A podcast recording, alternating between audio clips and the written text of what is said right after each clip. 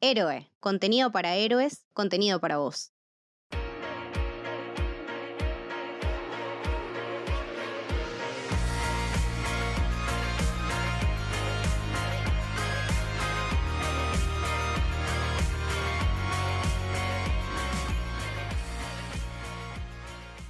Bienvenidos, bienvenidas al Camino del Héroe. Yo soy Camito y hoy estoy con un plantel súper especial. Estoy con Mili. Hola Mili. Buenas, ¿cómo va? Hola Lucho. ¿Cómo andan chicas? Muy contento de estar acá con las dos mentes más grandiosas de, la crítica del cine que conozco. Ay, creo que ese es el mayor cumplido que me hayan dicho, me parece. Sí, un montón. me, me, me intimidó. No, no, no, pero bueno, creo que estamos eh, a la altura, me parece, de lo que vamos a hablar. Vamos a hablar de la única, la ganadora total, absoluta de mi corazón y del corazón de muchísimas personas más, Nomadland, la gran ganadora del Oscar.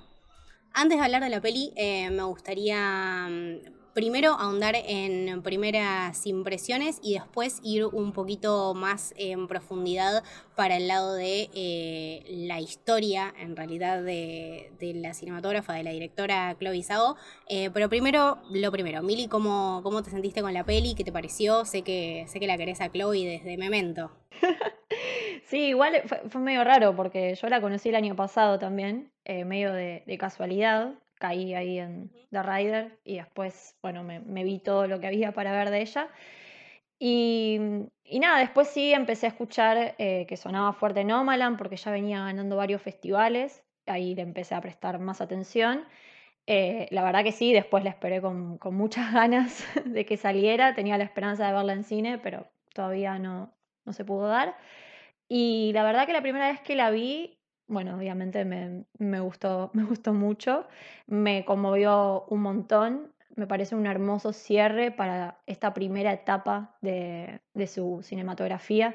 No sé, es un final agridulce como toda la película, que tiene un poco de todo. Eh, y eso es lo que me gustó mucho, que no es una película pesimista, porque yo no la considero pesimista, pero tampoco es, bueno, tiene, tiene como esas cosas que emocionan, me parece como bastante crepuscular también, tiene un poco eso de The Rider, me encanta cómo, cómo está filmada, eh, me parece que ella tiene un, poder con esa cámara de hacerla hablar con muy poco diálogo, nada, me parece que es para rescatar, que es una mina que dirige, que produce, que escribe sus propias películas, esta también la editó que capaz fue un poquito lo que no me gustó mucho la, edición, pero detalles. Eh, pero nada, me, parece que es, que es una gran película. A vos, Lucho, ¿cómo, ¿cómo, te pareció? ¿Ya habías visto algo de Chloe Zhao? ¿Estabas más o menos en tema? ¿Fuiste así de cero? Estaba muy, muy emocionado con, con ver a ver quién era esta, esta mujer extraordinaria que me vendían como la gran revolución que llegaba al universo Marvel, elegida a dedo por Kevin Feige para hacer The Eternals. Eh, me fue motivando eh, todo lo que se empezaba a hablar de Nomadland. Eh, me interesó mucho las historias que pusiste vos, Camito, en Instagram, contando un poco quién era esta directora. me llamó mucho la atención de Ryder, la tengo bajada para ver, ahora tengo más hype que nunca para verla. Y la verdad que cuando vi la película fue un golpe, ¿no? Primero que nada me, conmovió y por otro lado también eh, me deprimió un poco. Creo que más que nada la depresión de, o la tristeza, mejor dicho, que me generó la película fue por ver una historia de un Estados Unidos que no te suelen mostrar. El Estados Unidos que tapan debajo de la alfombra, el que está ahí y que te hace sentir, a mí por lo menos, más cercano a ellos, porque nosotros somos un país tercermundista, somos sudamericanos, eh, sabemos las realidades que pasan en, este lado del continente y, verlo en el norte también y, que les pasan los mismos problemas y miserias que nosotros, eh, me pareció fuerte, la verdad. Pero, pese a todo lo que estaban contando, eh, el mensaje y cómo la protagonista, Fern, atraviesa toda esa situación, me pareció muy, muy lindo. Sí, Creo que, mm, creo que con lo que uno se queda y también la intención un poco de la peli está en, sacar lo lindo del viaje, justamente, ¿no? O sea, estábamos hablando también afuera del aire que no, no es una peli en donde pasan muchas cosas, pues decíamos, bueno, ¿cómo abarcamos eh, esta peli? Y también ahí se volvió todo un poco más eh, general respecto a, a la cinematografía de Chloe pero estábamos diciendo cómo la abarcamos y bueno, la, decisión fue más o menos por los temas, porque si bien no tiene muchos eh, saltos ni muchas sorpresas, eh, lo que más te marca el ritmo de la peli justamente es esto, las acciones concretas que hace el personaje y que todas derivan en un cambio de su vida, que es, sin ir más allá, todas las veces que se le rompe eh, la van.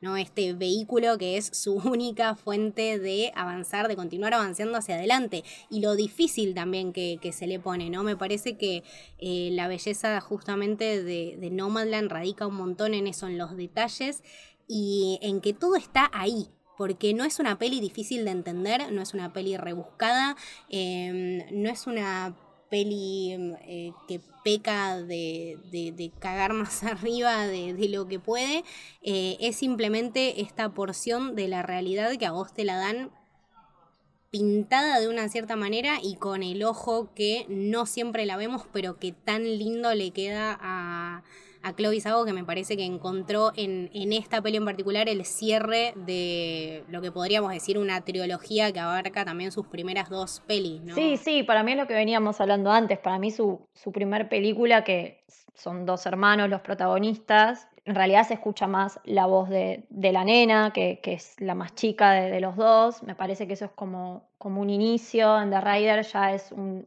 adulto, y en Nomaland ya es una adulta más madura.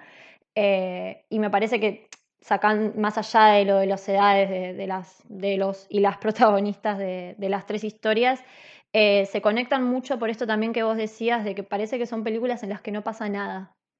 Y pasa mucho, en realidad, porque les pasa mucho a los personajes. Y en las tres películas, creo que los tres protagonistas eh, están, buscando, están buscando algo. Los, los tres perdieron algo. En, la primera, la canción que mis hermanos me enseñaron, pierden a su papá. En The Rider, él pierde su, capacidad de poder montar caballos, que es parte de su identidad y de lo que él vive. Y en Nomaland, bueno, pierde no solamente a su marido, pierde a todo su pueblo. O sea, pierde todo. Eh, no solamente que, a mí me parece que Nomaland, más allá de ser una road movie, me parece que también es, es una persona transitando un duelo a su manera en las tres películas los protagonistas pierden algo y tal vez no, no es algo material o tangible, como decías vos, eso de que, bueno, tiene que pasar una acción como que, que sea explosiva. Son cosas como que les cambian la vida y empiezan como a buscar otras maneras de, de cómo vivir ahora con eso, cuando parte de su identidad ven que se la arrebataron, es como, bueno, esto ya no está más. No, no Malan es como, bueno, ya tu pueblo y tu marido no están más. En The Rider, bueno, lo que vos amabas y tu pasión ya no está. Y bueno, me parece que en su primera película el, el, hecho de que los dos protagonistas pierdan a su papá es como, bueno, la figura que te da identidad ya no está. Y buscar ahora la propia identidad. Que mm, sin irme mucho por las ramas, pero me parece interesante porque en esa película termina como el protagonista que, que, se va, él se iba a ir con la novia para, no sé, para, creo que para Los Ángeles, y no sabemos qué decisión toma. Aparentemente él decide quedarse en su tierra y lo vemos irse. Y en Nomaland me parece muy lindo que ella vuelve a, a su casa y, la vemos salir por, por la puerta. Eh, eso también me, pareció como, nada, tienen mucha conexión. Eh, y vuelvo a retomar lo que vos decías, parecen películas en las que no pasa nada y, pasan muchas cosas a la vez. Sí, es eh, la vida de una persona común, ¿no? O sea, bueno, Lucho, vos hablabas más de, lo crepuscular y de lo... De, no sé si deprimente, ¿no? Pero de como un golpe a la realidad que te da esta peli y la sentiste también así como un cierre de algo. Escuchando a la Mili eh, y por lo que investigué un poco de Chloe, creo que todas las películas y todo lo que acaba de decir ella tiene que ver con la propia vida de la directora. Es una persona que se tuvo que ir de muy joven de China, que es un país que sabemos que tiene a nivel cultural y nivel sociopolítico es complicado, ¿no? Ciertos temas de libertades que en Occidente, o por lo menos como lo vemos en, el Occidente, son muy diferentes. Se la jugó, se fue a, Europa, se fue a Inglaterra sin saber bien inglés. Entonces todo este tema de pérdida de identidad, de cultura, de, del desarraigo, de sentirse dejada de lado por, la gente que, te quiere, del duelo, de abandonar tu casa, ¿no? Todo esto que, fue relatando Mili tiene, es, ella básicamente, ¿no? Entonces, las tres películas de alguna manera sirven de metáfora de ella y creo que esta última eh, quizás es como su cierre personal para decir, bueno, listo, esto soy yo, ahora puedo empezar a contar otras historias que vayan más allá de, de lo que me pasó a mí y eso está bueno. Claro, exactamente. Sí, sí, yo creo que después de dejar ese sello tan importante, aparte estamos hablando ni más ni menos que de un Oscar a Mejor Película, Mejor Directora, es la segunda mujer en la historia que ha ganado este Oscar, es la primera mujer que, forma parte de disidencias, que es absolutamente importante, sobre todo por cómo ella transmite estas cosas que no son eh,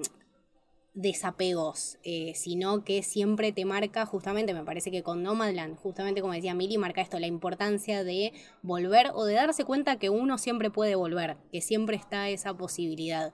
Em, me parece que llegó a un punto de su carrera que se consagró totalmente y que a partir de acá, bueno, como decías vos antes, Lucho, vienen proyectos Marvel. La de Drácula supuestamente va a ser una tipo western. Sí, sí, sí Drácula medio eh, extraño que, se viene, sí, sí, sí, em, pero que también le da, le da a ella un poco más de libertad. Entonces, eh, me parece que esto llegó en un momento justo y que Nomadland es la peli ideal para hablar de esto, de saber dejar ir, de saber cuando uno necesita a alguien, ¿no? Porque la vemos a Fern em, constantemente alerta a no apegarse mucho a las personas y que cuando descubre que se está pegando, eh, descubre que quizá no está tan mal, pero que ella lo quiere hacer a su manera. Entonces me parece que también eso es algo muy eh, personal Estamos hablando de, también un, periodo en, Estados Unidos súper fuerte y súper impactante, que fue bueno, la gran recesión y todos los desempleos que, dejó. Em, y particularmente me, sorprendió mucho eh, las críticas eh, negativas que, que recibió la peli tratando estas cosas con tanta delicadeza y justamente desde un plano muy superior, ¿no? De, no juzgarlo si está bien o si está mal. Eh, Fer nunca se pone en este lugar de decir, uy, hijos de puta, estos de Amazon que me echaron o que se me contratan cuando se les canta la gana. Em, está hablando de una persona que entiende el mundo en el que vive y simplemente decide que no quiere ser más parte de él. Y no sé, me, me, llamaron mucho la atención las, las, críticas tan negativas o no sé, como que no pasa nada, ¿no? Eso no sé cómo lo vieron ustedes. Y por un lado le pegan por el lado de Amazon, que supuestamente es una publicidad encubierta, cosa que yo cuando vi la película no me pareció en absoluto.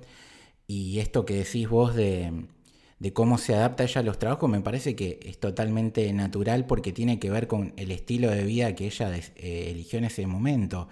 ¿Para qué va a estar en un trabajo fijo, estable, si lo que ella quiere es ir por todos lados y ser libre, básicamente? Entonces, por eso se busca ese tipo de, laburo freelance, de estar tres meses en un lado, tres meses en otro, donde le permita no estar atada a nada, porque básicamente uno de los temas principales para mí de la película es que ella no puede seguir adelante, si bien ya eligió el, estilo de vida que quiere, porque está en esa etapa de duelo que decía antes Milly y que todavía la tiene que cerrar.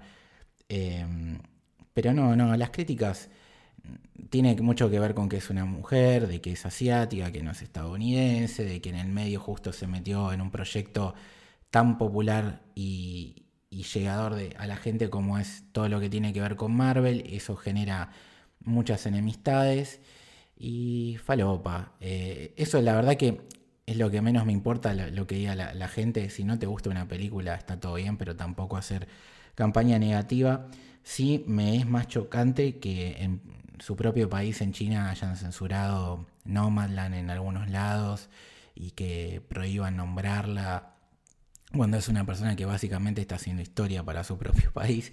Eh, entonces, eso me parece más grave. Lo que digan los críticos de turno, vaya y pase. Han, criticado obras maestras en, en el apogeo de las mismas y después con el tiempo las cosas siempre se ponen en su lugar. Por Dios, bastardearon The Thing de John, Car de John Carpenter, o sea, por favor. A mí lo me parece que, linkeaba un poco con lo que decía Lucho, está esto de que a mí me, me, parece que está bueno y constructivo leer, no comentarios tóxicos y demás, pero algunas, algunas críticas para, como para poder profundizar un análisis también, ¿no? Vos lo que nombrabas, lo de Amazon. Y a mí lo que me gusta de leer ciertos comentarios o ese tipo de cosas es para caer en la cuenta de, cuán distinto lo viví o lo percibo yo o lo analizo yo desde mi punto de vista.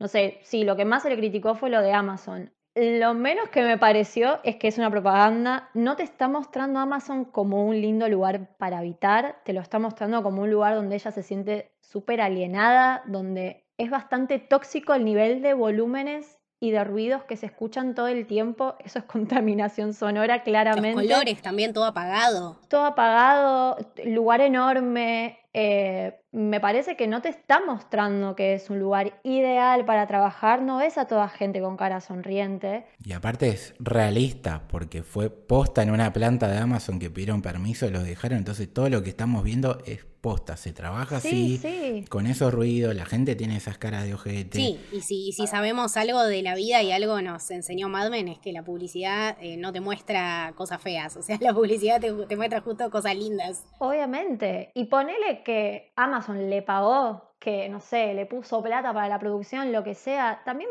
pensar un poco que es una mina que está arrancando, sea, no debe ser fácil conseguir presupuesto para las cosas que quiere hacer. O sea, lo bueno es que acá también la produjo junto con Francis, que es una genia esa mujer. Eh, entonces hay dos mujeres dentro de la producción, pero como que ponele que en el peor de los casos Amazon le puso guita. Bueno, tampoco debe ser fácil en, el mundo de la industria hoy en día o en el cine de autor o para una directora super indie conseguir a alguien que, que le ponga guita además de A24, no sé, pone Blumhouse, no sé, productoras como más, más chicas.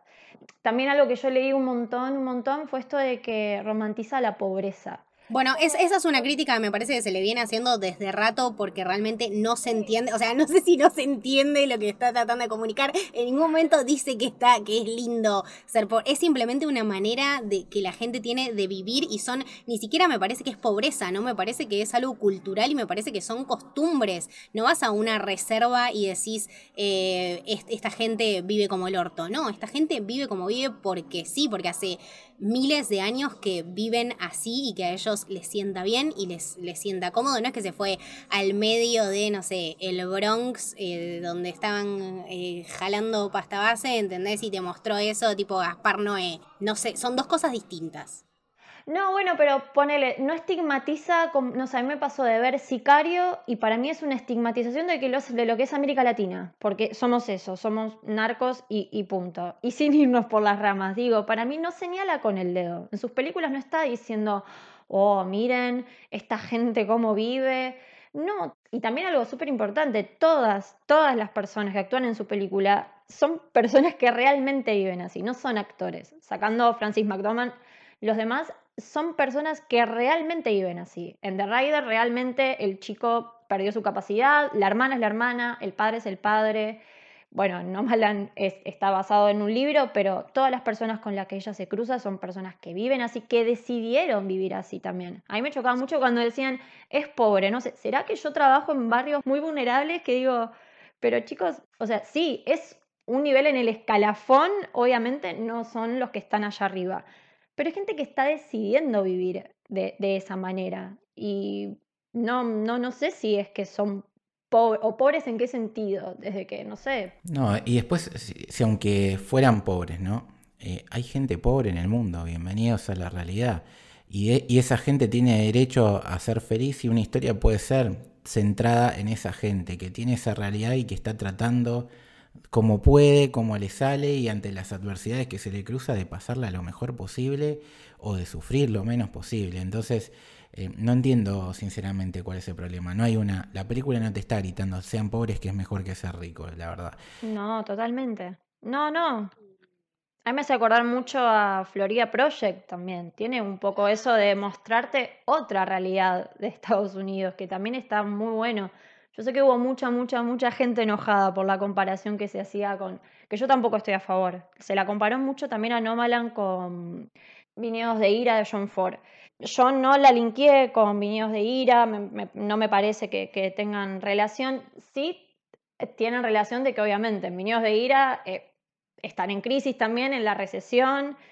También hay gente que, va con su camioneta, una familia, tratando de, de, encontrar un lugar en el cual poder habitar. También hay gente muy pobre. Pero también hay otras películas que tratan esos temas. Yo, para mí, no tiene mucha relación igual con esa película de John Ford, pero bueno, hay, hay como hay un diálogo. Otro registro. Claro, hay registro de que hay otras películas que también trataron el tema. Incluso Viñedos de Ira tiene cosas mucho más terribles y te muestra realidades mucho más terribles que No Malan. Es que, es que me parece que, que ahí va y que ahí radica la diferencia con lo pacífica que es Nomadland. O sea, yo la verdad, viéndola, ya desde la primera vez que la vi, es como esa peli que la mirás y decís, ok, no me va a pasar nada malo mirando esta película y nada me va a lastimar tanto que no lo pueda superar. Em, no sé cómo explicarlo, pero es como que es algo, no sé, de la energía que te transmite eh, Francis McDormand como Fern, eh, es, esa, es esa parsimonia, ¿entendés? Es eso de que, como decís vos, es, es una mina que se tuvo que acostumbrar a vivir la vida de otra manera, pero lo abrazó y abrazó el cambio y todo lo que venía con él. Entonces, nada, lo malo que le podía pasar que era que se le rompiera la camioneta, listo, ¿qué va? Ah, eh, ¿Qué hace? Va y la arregla, bueno, y sigue camino. ¿Qué pasa? Se queda sin laburo. Bueno, va, consigue otro laburo. O sea, es e, esta resiliencia constante. Aparte como que te muestran que ella para dos veces en la casa de su hermana y después para en la casa de, bueno, su amigo con el que tiene ahí un, un encuentro re lindo. Entonces, como que ahí de alguna manera también te está diciendo como, bueno, ella tiene la posibilidad de parar, pero no quiere. Vos la ves en las dos instancias, no las ves muy cómoda en esos lugares. O sea, sí, pero no. Es como que sí, pero ya se quiere ir. Como esta cosa de, sí, bueno, ya no quiere echar raíces en esos lugares, no le interesa, por lo menos no ahora, pero sabes que puede volver. Pero elige no hacerlo. Ella quiere seguir viajando. Sí, aparte porque justo cae en dos lugares donde no está solamente la persona con la que ella quiere generar el vínculo, que es la hermana y el otro es Dave, sino que están otros personajes, ¿no? Está toda la familia de Dave, está el nieto, está en la casa de la hermana, está el, cuñado que es un boludo. E igualmente en el diálogo con la hermana te dejan claro que ella siempre tuvo esta postura, ¿no? De, irse, de escaparse, de buscar, hasta justamente el momento donde encontró a la persona que necesitaba y con la que realmente quería pasar su tiempo y generar un, techo, un nido, como quiera llamarlo. Y lamentablemente la vida no solamente le sacó eso, sino le sacó el lugar y lo que habían construido. Entonces es obvio que está atravesando un momento difícil, eh, duro y que le va a costar volver a, confiar en una relación así, sea con una pareja o con un amigo o con un familiar a mí lo que me pasa con esta película que yo tengo una, teoría, una forma de ver las cosas, que yo digo que todos nacemos y morimos muchas veces a lo largo de, nuestra vida, ¿no?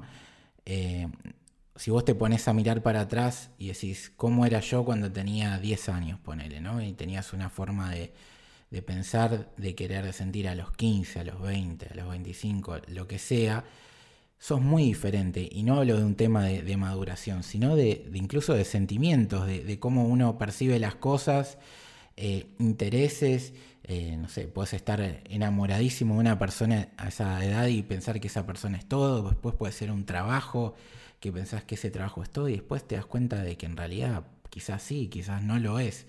Entonces, esta película me parece que, que se maneja mucho eh, en ese sentido y nos está mostrando justamente al personaje de Fern atravesando ese momento, pasando de lo que era a lo que va a ser. Aparte a mí lo, lo que me gusta mucho, que es lo que yo siempre rescato de este tipo de películas, a mí me gusta el drama, pero no me gusta el drama que cae en el golpe bajo.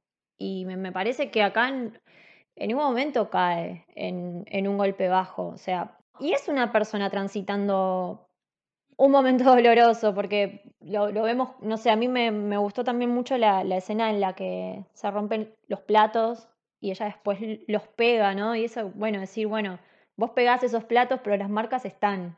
y bueno, eso también un poco va asociado a lo que decía Lucho, es como, bueno, son las marcas de una persona que vivió un montón seguramente, un montón de cosas. Eh, y a la vez creo que es muy inteligente eh, la información que te da. No necesitas saber toda la vida de ella, de qué murió el marido, por qué el pueblo se desbarrancó. No, no necesitas tanta información para empatizar, para hasta entender por qué elige vivir así y con quiénes decide eh, vivir su vida.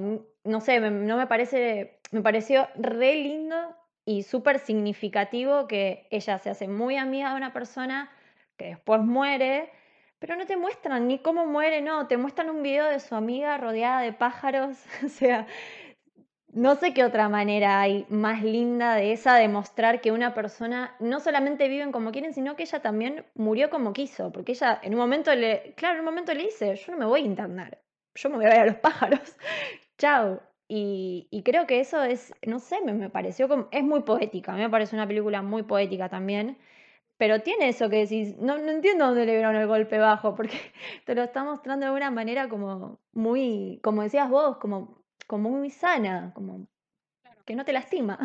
Exacto, sí, y otra cosa también eh, hermosa, justamente como decías vos, es esto de los vínculos, ¿no? Eh, me parece también a lo largo de, de, como comentábamos antes, la trilogía, pero creo que en este esta película en particular es la persona eligiendo sus vínculos y la persona eligiendo con quién relacionarse y bueno, después de haber construido esa familia y después de haber tenido todo lo que tuvo, bueno, empezar de vuelta con nada, amigos que uno conoce por ahí, con otro sistema económico totalmente desconocido para nosotros, que la verdad en un minuto y medio el viejo te da una explicación divina de lo que es la vida nómade y a mí me dio el trueque, los ves haciendo trueque. nada, me voy y alguien voy a encontrar que me haga la pata. Em, pero también eso, ¿no? O sea, las, personas eligiendo ya en, en el no quiero decir en el ocaso de su vida, pero en, los años en los que uno verdaderamente puede elegir mirando para atrás, eh, que haga esas reflexiones y que tome todas estas decisiones que, que me parece que en ningún momento la perjudican, eh, conoce estas personas que definitivamente la marcan de distintas eh, maneras porque también la dejan cerrar distintas partes de su viaje, ¿no? Eh, con la amiga tenemos, bueno, el viaje que como que estaba recién empezando, con este vínculo que, que había armado con el señor, bueno, tratar como, como decía Lucho, ¿no? O sea, yo probé y vine acá y lo traté y no me sentí cómoda, pero bueno, por lo menos lo intenté. Entonces esto también de fallar y de volver a intentar. Em, me parece también una, una elección de, de peli súper em, interesante para este año viendo en retrospectiva eh, todo lo que eran las otras pelis nominadas a Mejor Película, eh, que habíamos estado hablando en estos episodios cortitos de lo importante que son las pequeñas historias, ¿no? Estas historias también que no recurren nunca al golpe bajo. Bueno, The Father quizá te hace llorar un poquito, pero nunca estás ahí sufriendo 100% y me parece que es momento de conectar de otra manera. Entonces, eh, tener una peli así que, que te marque de otra manera y de otra perspectiva, no sé, o sea, no estás viendo una biografía de una estrella de Hollywood, no estás viendo una familia con sus hijos que se va de vacaciones y la pasa mal, no estás viendo una pareja que eh, tiene una crisis romántica, estás viendo una persona que, nada, eh, por fin descubre que la vida a través de negarle algo le abrió una posibilidad muchísimo más importante. Em, y todo esto de las raíces y de dónde uno viene también me hace pensar mucho bueno, en Minari y también en esa, en esa nominación eh, divina, pero lo lindo de que ahora se esté destacando mucho más eso. Siento que como decía Emilia, el tema del lenguaje cinematográfico en las pelis de Chloe Zhao no puede ser más concreto. O sea, si estamos hablando de un cinematógrafo, de un director, de alguien que sepa enfocarte la cámara y decirte, mira, esto está pasando así y esto está pasando por esto y por esto, eh, la escena de los platos que decía Emilia, o sea, no puede ser más literal que eso y no te está hablando en ningún momento, o sea, la película no tiene grandes diálogos, no tiene esas frases que vos pegás en una taza, no, tiene esos momentos vistos en contexto que te cierran un montón y que no necesitas un diálogo. Y me parece que ahí también está lo lindo del cine, que como decía Mili, no te tiene que contar todo, no te tiene que dialogar todo. tiene que mostrarte las cosas en el momento en el que están pasando. Eso es una buena película. Totalmente. Y me parece que, bueno, a mí particularmente Minari me gustó, pero no mucho.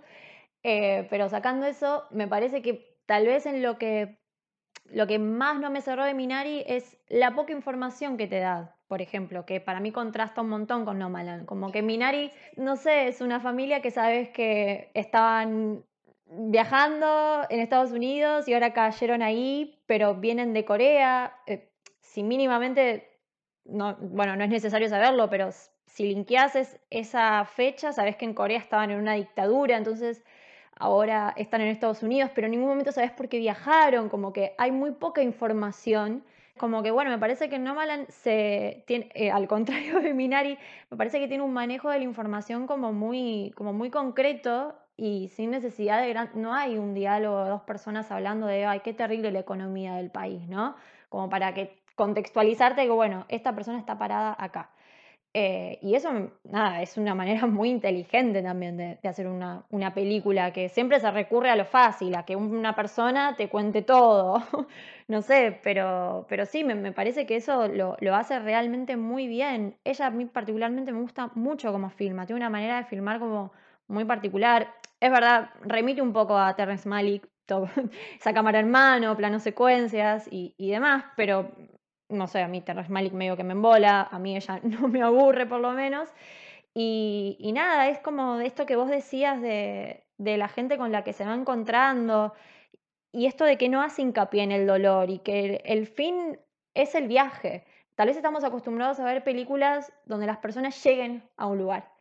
Como bueno, es un viaje y esas personas tienen que llegar a un lugar. Y acá el fin del viaje es seguir viajando. No, no hay un lugar al, cual llegar. Capaz por eso hay gente que la puede sentir como incompleta. Pero bueno, la, idea es esa, es seguir recorriendo el camino, que incluso se lo dice él, yo no le digo adiós a la gente, yo les digo hasta pronto. Y ya me emociona esa parte.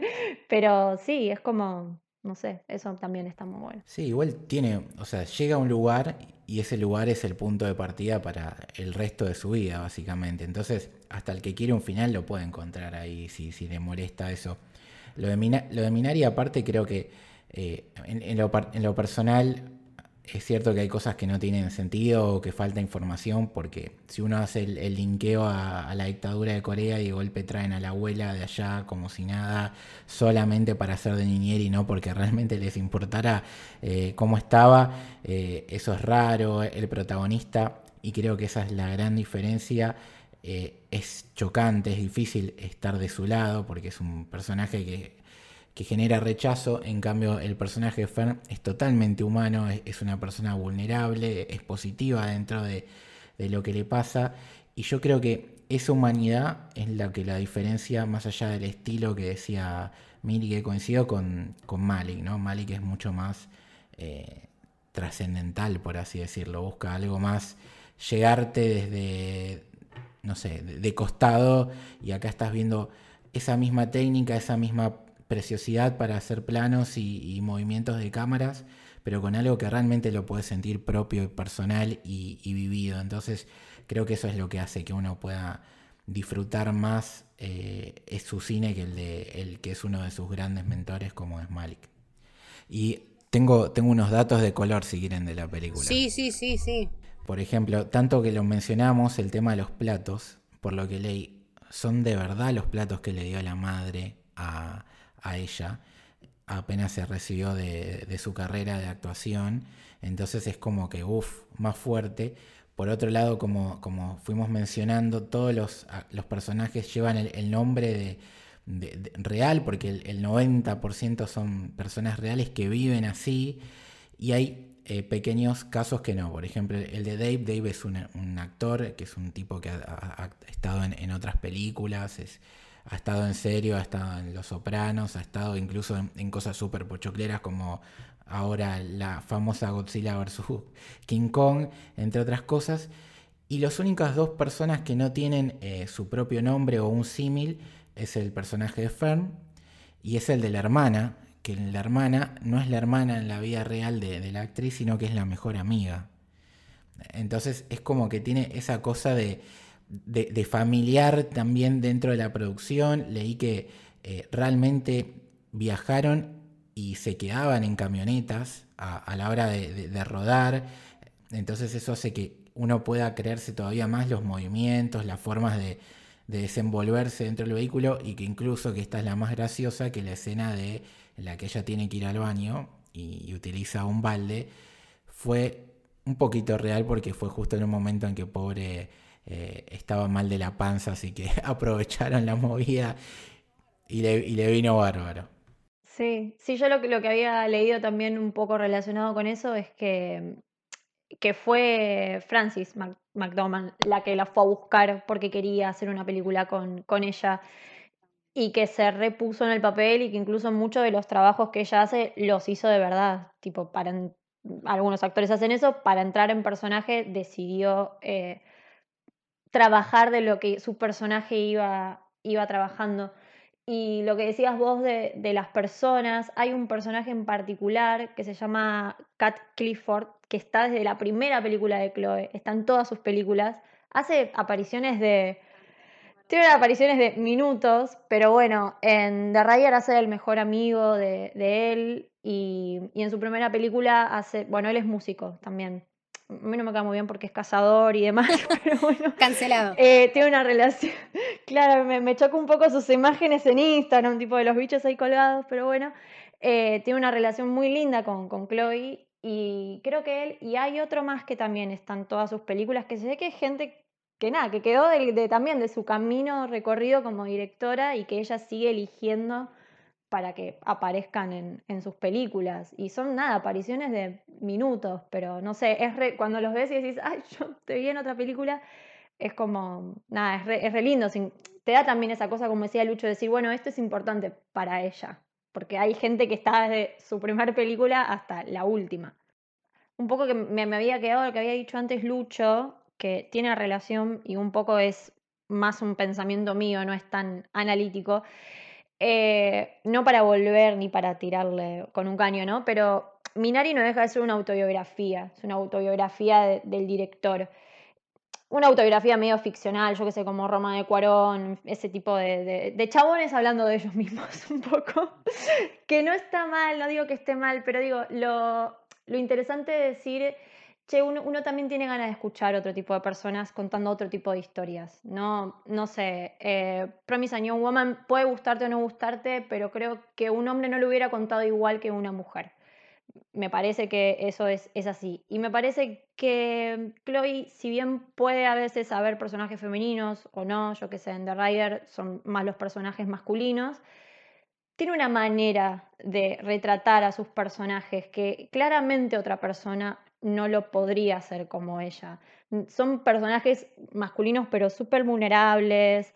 En, este caso, al contrario, el personaje de Fern no es un personaje tan vulnerable, es una mina que nada, toma sus decisiones, que viaja, que decide, que elige cómo quiere vivir su vida pero en sí también es interesante cómo ella retrata a sus personajes masculinos, como llenos de vulnerabilidad, sin necesidad de mostrártelos llorando o rotos. Digo, como que te muestra otro tipo de masculinidad. Claro, o sea, te, te, muestra su masculinidad puesta en el contexto en el que ellos están desarrollando. A ver, jamás verías al chabón cowboy de The Rider eh, llorar en público porque, no sé, ¿entendés? O sea, culturalmente no lo hacen y creo que nunca lo harán, eh, pero te lo muestra frágil y te lo muestra em, roto desde otro lado, ¿no? Desde tocarle justamente lo que él más quería y que él no pueda, no pueda transitar esta situación y tampoco tampoco lo pueda exteriorizar. Entonces me parece que también em, el cine de Chloe lleva este trabajo que no, no sé si es un trabajo, es simplemente poner las cosas en contexto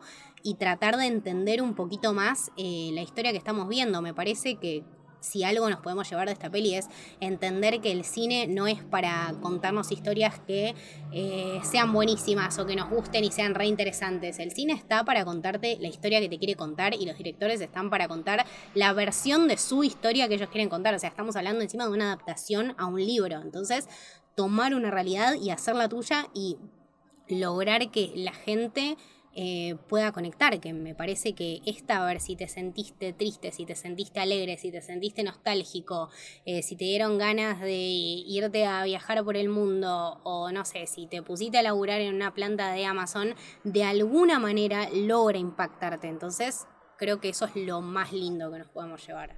Totalmente, y como hablamos un poco en el, en el podcast de Son of Metal, también está bueno de, verle el lado positivo, es decir, eh, Chloe siempre fue una directora de festivales. En los festivales siempre le fue bien. Eh, a The Rider le fue muy bien, ganó un montón de premios.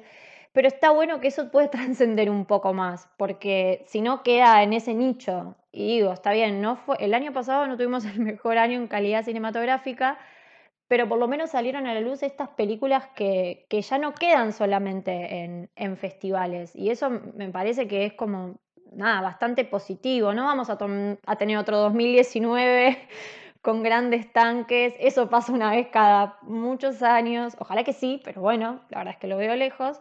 Eh, pero digo, también está bueno como para empezar a, salir un poco de un poco más allá, ver un poco más allá y, animarse a ver otro tipo también de, de, películas. Sí, meter un subtitulito de vez en cuando, sí. Claro, y, y que esa persona tan de nicho ahora se haya animado a hacer una superproducción como The Eternal, que aparentemente ella tenía muchas ganas de hacerla también, con un sello personal, siendo mujer, haciendo una película de superhéroes. Es, la guionista de la película. Ella es una que toda, ella en una película te hace todo. Claro, pero digamos, meterse en Marvel y que encima está como en, el, en el boom de la ola, que le hayan permitido no solamente dirigir, sino que sea la guionista, habla no solamente de, la consideración que tienen sobre ella como artista, sino que el lugar que ya se ganó, digamos, o sea, de ahí para, para abajo es difícil que, vaya, ¿no? Si ya en ese lugar te permiten eso y el día de mañana la quiere contratar Warner para hacer la película que sea, eh, va a ser difícil que le digan el guion no lo puedes tocar. No, no, y aparte teniendo en cuenta con, con esto de los proyectos que se le vienen y Eternals, em, había estado leyendo también de, los cambios a nivel producción que, ella está logrando, ¿no? Estamos acostumbrados a ver eh, mucho Marvel con pantalla verde, que bueno, en los últimos años era lo que se le venía criticando más que nada por, por, o sea, por decir una en un millón de cosas. Em, y sin embargo, Chloe, bueno, dijeron como que le están dando esta libertad de filmar en espacios abiertos, que me parece que ella también es un lugar donde se siente un poco más cómoda.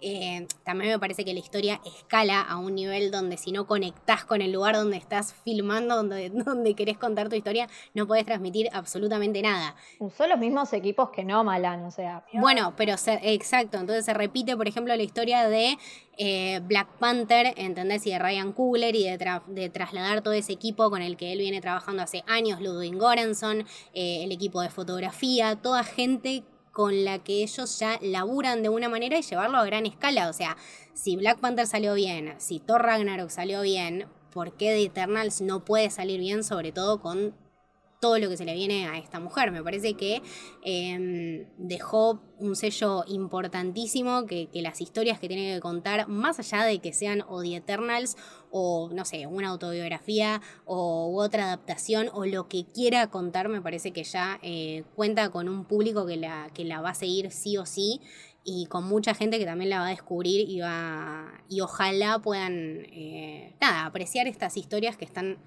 llenas de, un montón de pistas, llenas de un montón de, objetos que significan un montón de vínculos que son importantísimos, de, eh, no sé, de, situaciones en la vida donde uno también se puede sentir identificado y que no sé si he encontrado otra directora que me impacte tanto como, como lo hizo Chloe Zhao en, en Nomaland y yo me quedo con eso, con, la posibilidad de llegar a, a otros desde otro punto de vista.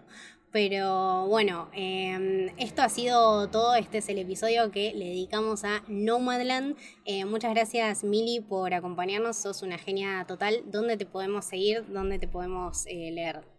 Bueno, gracias a ustedes. Siempre es hermoso estar acá. En Dicilian, con doble S guion de abajo, en Twitter y en Instagram también, pero más que nada en Twitter. no uso mucho Instagram. Perfecto. Lucho, eh, muchas gracias por acompañarnos. ¿Dónde te podemos seguir? ¿Dónde te podemos leer? ¿Qué haces? Eh, primero, nada, un placer estar hablando con ustedes dos. Para mí es un gusto personal, es algo muy lindo así que muchas gracias por la invitación. Eh, nada, me pueden leer en L Torres Toranzo, Torres con S, Toranzo con Z. ¿Y vos, Camito? Eh, a mí me pueden seguir como Camito del Héroe, tanto en Twitter como en Instagram. Al podcast lo pueden seguir como Camino Héroe en Twitter y Camino del Héroe en Instagram. Y a la productora, que es la casa de todos estos podcasts, tenemos Camino del Héroe, tenemos Con Urbano Galáctico, tenemos Testigos de Memento, maravillosa jugada. Eh, podemos seguir, se vienen un montón de, de proyectos más. Nos pueden seguir como Sos Héroe, tanto en Twitter como en Instagram. Y si les gustó este podcast y les gustaría sumarse a un una comunidad donde charlamos de Nomadland, charlamos de Clovisao, mandamos fotos de mascotas, eh, jugamos juegos, tenemos episodios exclusivos, se pueden sumar solamente por 200 pesos, que es nada, menos de una birra y unas papitas, a lo que es el Club del Héroe. Em, tenemos un acceso a un Discord exclusivo donde tenemos todas estas cosas maravillosas que les estaba contando. Tenemos watch parties y em, se vienen muchas, muchas cosas más. Así que esto fue El Camino del Héroe, espero que les haya gustado, nos vemos la próxima.